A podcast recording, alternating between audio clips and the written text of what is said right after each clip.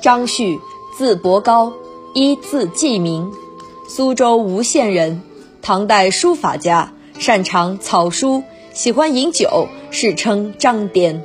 与怀素并称颠张醉素，与贺知章、张若虚、包容并称吴中四士，又与贺知章等人并称饮中八仙。其草书则与李白的诗歌、裴文的剑舞并称三绝。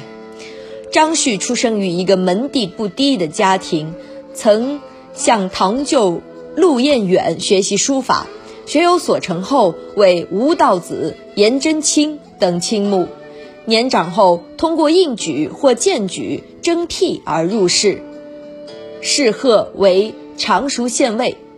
先后任左帅府长史、金吾长史，因而被世人称为张长史。大约在乾元二年逝世，享年大约七十五岁。在书法方面，张旭勤于观察客观事物，善于将客观的自然物象与个人的主观情感结合起来，既继承传统，又勇于创新。在继承前人书法成就并加以创新，而使得自身的狂草艺术在盛唐时期达到了一个高峰。